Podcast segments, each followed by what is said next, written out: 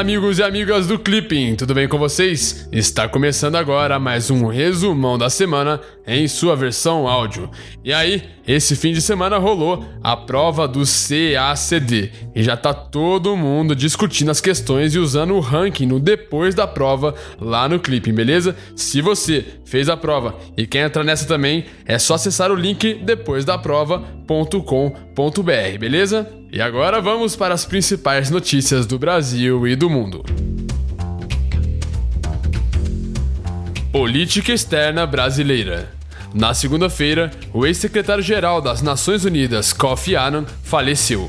Segundo o Ministério das Relações Exteriores, o governo brasileiro deseja que seja sempre recordado o legado de Annan, um dos maiores defensores do multilateralismo, para que suas ações e seus ideais de paz, justiça e tolerância continuem a servir de inspiração para as gerações vindouras. Ainda na segunda-feira, o ministro das Relações Exteriores, Aloysio Nunes, realizou uma visita oficial à Bolívia. Segundo o Ministério das Relações Exteriores, o ministro deverá encontrar-se com o chanceler boliviano para discutir temas da agenda bilateral e temas de interesse comum das agendas regional e multilateral. Oriente Médio. No domingo, a chanceler alemã Angela Merkel e o presidente russo Vladimir Putin concordaram com negociações quadripartites entre Alemanha, Rússia, França e Turquia para a estabilização na Síria. Segundo a notícia, as partes devem reunir-se com especialistas, porém ainda não há data marcada para uma cúpula. Ainda no domingo, o presidente afegão anunciou um cessar-fogo de três meses entre o governo e o Talibã. A medida teria sido tomada para satisfazer diferentes setores da sociedade. Segundo a notícia, o secretário de Estado norte-americano Mike Pompeo teria saudado o cessar-fogo e oferecido apoio. União Europeia. Na quinta-feira, o governo britânico divulgou notas técnicas sobre a possibilidade de uma falta de acordo entre o Reino Unido e a União Europeia para o Brexit.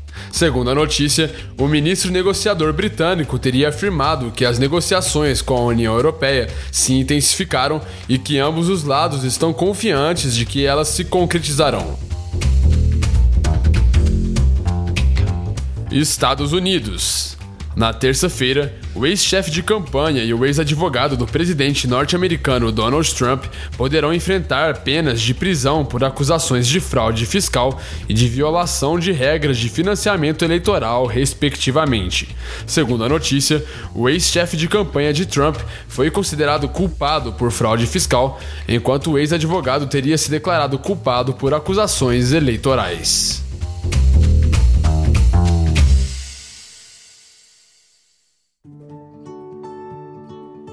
Então é isso aí. Essas foram as atualidades dessa semana. Eu espero que você tenha gostado e que o nosso podcast possa estar te ajudando a estudar. Não se esqueça de deixar o seu feedback aqui na plataforma do Clipping ou então em qualquer outra plataforma que você esteja nos escutando, beleza? É muito importante para continuarmos evoluindo sempre.